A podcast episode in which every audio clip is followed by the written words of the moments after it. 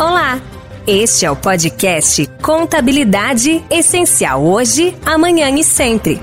Uma iniciativa do Conselho Regional de Contabilidade do Estado de São Paulo, voltada para todos os profissionais do setor, escritórios de contabilidade e para empresas que contratam seus serviços.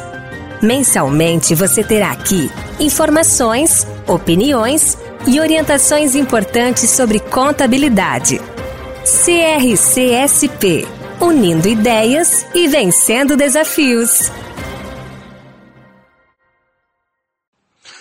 Olá, bem-vindos ao podcast Contabilidade Essencial Hoje, Amanhã e Sempre, do Conselho Regional de Contabilidade do Estado de São Paulo. 2021 é um ano especial para o CRC São Paulo, pois marca os 75 anos de sua fundação. Para comemorar essa data jubilar, o podcast está apresentando uma série especial, trazendo depoimentos de alguns dos inesquecíveis presidentes do Conselho e relembrando alguns fatos marcantes da trajetória da entidade. Neste programa, vamos ouvir depoimentos de José Antônio de Godoy, presidente na gestão 1996-1997, e Irineu de Mula, que presidiu o Conselho entre os anos de 1998 e 1999. O piracicabano José Antônio de Godoy ocupou diversos cargos no CRC São Paulo, tais como vice-presidente de registro profissional de 1988 a 1989, vice-presidente de fiscalização do exercício profissional de 1990 a 1992, vice-presidente de administração e finanças e presidente do CRC São Paulo, com a palavra José Antônio de Godoy. Para poder falar um pouco sobre a minha presidência no Conselho Regional de Contabilidade, há de se fazer uma contextualização. Eu fui um dos primeiros conselheiros do interior do estado de São Paulo a entrar no conselho em 1985, pois até então somente os conselheiros da cidade de São Paulo e da Grande São Paulo participavam do conselho. Em especial, só eram presidentes esses representantes dessas regiões.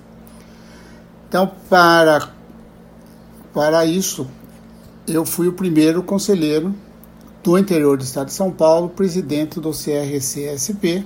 É importante que se faça uma análise da transição que começa a passar a profissão no período, quando em especial a nível internacional novas exigências técnicas e profissionais se impunham pelos organismos profissionais internacionais, dentre eles o IFAC e o IASC, e pelo mercado de capitais, em especial na Europa e Estados Unidos da América. Estava deixando do lado a dicotomia existente até então pelas exigências europeias e americanas em relação às normas e regras de trabalho profissional. Assim, assumimos a presidência do CRCSP com alguns objetivos bem definidos e discutido com os demais conselheiros. Incentivar e aumentar os programas de educação continuada, valorizar a profissão, elevar o conselho para o interior do estado, em especial com eventos e cursos. Entretanto, essa transição não se passava somente na profissão. O conselho também estava passando por essa fase com a inauguração da nova sede na rua Rosa Silva e iniciada pelo presidente Ismar em 1993 e concluída e recém-inaugurada pelo presidente Serafim no final de 1995. Presidente esse do qual fui o vice-presidente de finanças. Também, quando mudamos para a sede, ela estava em fase de adaptação tanto que o auditório somente foi inaugurado em abril de 96 com a entrega da medalha Joaquim Monteiro de Carvalho. A nova sede foi inaugurada no final de dezembro de 95 e começamos a mudança, inicialmente com os mesmos móveis e equipamentos da sede antiga na rua 24 de maio. Também o Conselho comemorou em 1996 os seus 50 anos, jubileu de ouro, com lançamento de placa comemorativa e selo comemorativo. Tivemos ainda um outro fato marcante em 1996, com a inauguração do edifício sede do Conselho Federal de Contabilidade em Brasília. Em 1997, realizamos a 15ª Convenção dos Contabilistas do Estado de São Paulo na cidade de Águas de Lidóia. Assim, nesse contexto, começamos a desenvolver os programas para os próximos dois anos. Dentre eles, um dos mais preciosos foi o lançamento da revista do Conselho Regional de Contabilidade do Estado de São Paulo, tendo o seu número zero no ano 1, em dezembro de 1996 com artigos do saudoso Hilário Franco e também dos professores José Carlos Marion, Sérgio Dispos e Eliseu Martins, todos amigos e colegas da Universidade de São Paulo. Foi ainda nesse período que se começou a discutir a regulamentação contábil, educação continuada e exame de suficiência. Nesse contexto, buscamos fazer parcerias com as universidades do Estado de São Paulo na busca de ampliar o máximo possível a rede de educação continuada. Buscamos fazer parcerias com as entidades contábeis de São Paulo na busca conjunta de desenvolver projetos de educação continuada e contamos, em especial, com o apoio do IBRACOM para a área de auditoria e normas contábeis. Nesse contexto, fizemos convenções regionais eventos que não existiam até então no Conselho Regional de Contabilidade, onde procuramos levar para o interior do estado de São Paulo, nas regionais do Conselho, as discussões sobre a profissão e sobre os profissionais da contabilidade. O objetivo era que depois finalizássemos essas discussões na convenção estadual. Nessas parcerias, realizamos em conjunto com o Ibracom o curso de mestrado de contabilidade da USP, o primeiro seminário internacional do setor no Brasil. Trouxemos o professor Robert Capra, da Harvard Business School, para falar sobre balanço de scorecard, seu trabalho. E estava em estudos no Brasil, em especial pela USP, que já havíamos tra trazido no Seminário Internacional de Contabilidade realizado em 1996 na cidade de Santos. Esses são alguns fatos que aconteceram durante a minha gestão como presidente no Conselho Regional de Contabilidade no período de 1996 a 1997. Quero deixar em especial agradecimento a todos que de uma forma ou de outra contribuíram para o sucesso da minha gestão e para o engrandecimento do Conselho Regional de Contabilidade do Estado de São Paulo, respeitado pelas suas características profissionais e técnicas por todos os demais da profissão contábil. E parabéns para a profissão contábil e o, o Conselho Regional de Contabilidade de São Paulo, que neste ano comemora seus 75 anos. Um grande abraço. Agora ouviremos Irineu Demula, presidente do CRC São Paulo entre 1998 e 1999. Irineu de Mula é paulistano, bacharel em Ciências Contábeis pela Faculdade de Ciências Econômicas e bacharel em Ciências Atuariais pela Faculdade de Ciências Econômicas de São Paulo, graduado em 1966. Também ocupou diversos importantes cargos no Conselho, como vice-presidente de fiscalização, vice-coordenador da Câmara de Registro, vice-presidente de Administração e Finanças, até chegar à presidência. Meus caros companheiros e nossos funcionários e colaboradores, parabenizo a todos pelo 75º aniversário deste Conselho. Com muito orgulho e honrado, fui convocado para lhes falar sobre assuntos que poderiam ser considerados marcantes em minha gestão na presidência do maior Conselho Regional de Contabilidade do Brasil. Certamente teremos oportunidade de ouvir muito mais de outros presidentes do CRC São Paulo. Tantas foram as oportunidades de trabalho que nos foram confiadas. Todo o processo histórico é evolutivo.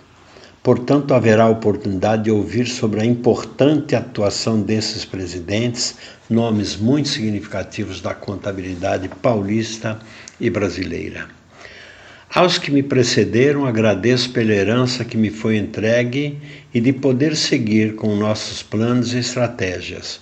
Foram os exemplos desses presidentes, suas obras e seu despreendimento que enriquecemos no campo patrimonial técnico e intelectual, que normalmente balizam os passos futuros de qualquer entidade. O compromisso de dar continuidade a essas responsabilidades com a profissão contábil encoraja seus seguidores. Assim, vale mencionar, dentre os trabalhos que coube à minha gestão, foi o de terminar o originalmente ambicioso projeto de nossa nova sede, aqui na Rua Rosa e Silva, deixando com muitas saudades nossa velha casa que nos abrigou durante muitas décadas. Nesta nova casa, um prédio moderno e amplo, com ambiente mais apropriado para podermos atender às exigências sempre novas e ampliadas de registro e fiscalização, às quais já se incorporava com maiores exigências a ampliação e apoio ao desenvolvimento profissional. Para culminar nossas metas, que por razões de ordem financeiras eram necessárias, mas que, como planejado, faríamos em seguida e com os recursos que no tempo teríamos e adicionaríamos à edificação moderna e atualizada, com a incorporação de maior equipe treinada e de novos equipamentos que as modernas técnicas de gestão requeriam e que dessem condições mais apropriadas para atender às novas exigências da classe. Exigências essas que permitissem acompanhar a evolução no campo de atuação do contador. Mudamos em princípio com nossos móveis e equipamentos já bastante antigos, trazidos de nossa anterior sede, passando a investir então em móveis e utensílios modernos para completar nosso novo auditório e outras áreas que requeriam essa atualização. Nesse aspecto, demos, entendo, a devida e oportuna velocidade na adoção dos processos eletrônicos e de controle de comunicação. Foram importantes investimentos e podemos dizer o embrião de nossa atual capacidade e competência na utilização dos recursos de comunicação atual que se tornaram necessários à melhoria e alcance de nossas obrigações. No importante compromisso para com o desenvolvimento profissional, podemos dividir nossas ações tanto na área nacional como na internacional. Na área local, trabalhamos intensamente no congraçamento do nosso Conselho, em especial junto ao Conselho Federal de Contabilidade, ao IBRACOM, Instituto Brasileiro de Auditores Independentes, e à CVM, Comissão de Valores Mobiliários, integrando e incrementando os esforços agora unificados e alinhados e que resultariam, como pode ser comprovado, na extraordinária evolução da prática profissional brasileira nessas duas últimas décadas.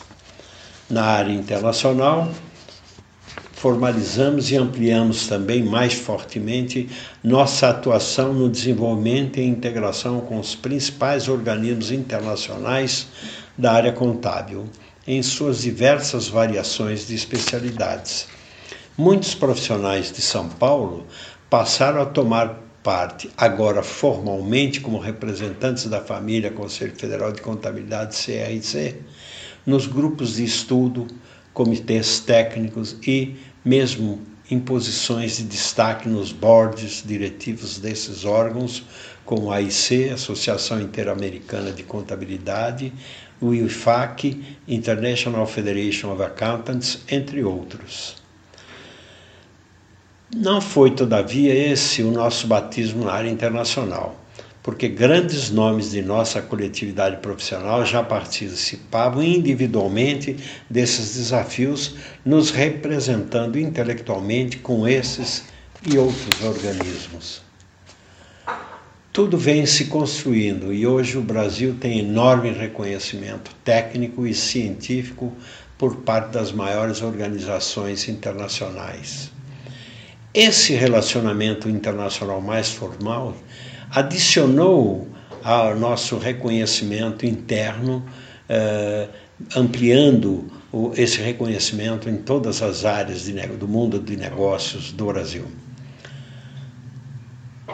Pessoal, há sempre muito por fazer e nosso dever será o de continuarmos dando seguimento à nossa herança paulista de trabalho e exemplo dos mestres que nos precederam e nos deram a coragem e competência para continuarmos evoluindo. Essas foram as palavras e reflexões sobre sua importante passagem pela entidade. Muito obrigado, Irineu. Queremos agradecer a generosa participação de ambos os presidentes em nosso podcast Contabilidade Essencial Hoje, Amanhã e Sempre, do Conselho Regional de Contabilidade do Estado de São Paulo, que tanto contribuíram para, pelo desenvolvimento da entidade e nos fizeram recordar um período importante da nossa história. Fique ligado nas próximas edições da série sobre os 75 anos do CRC São Paulo. CRCSP unindo ideias e vencendo desafios.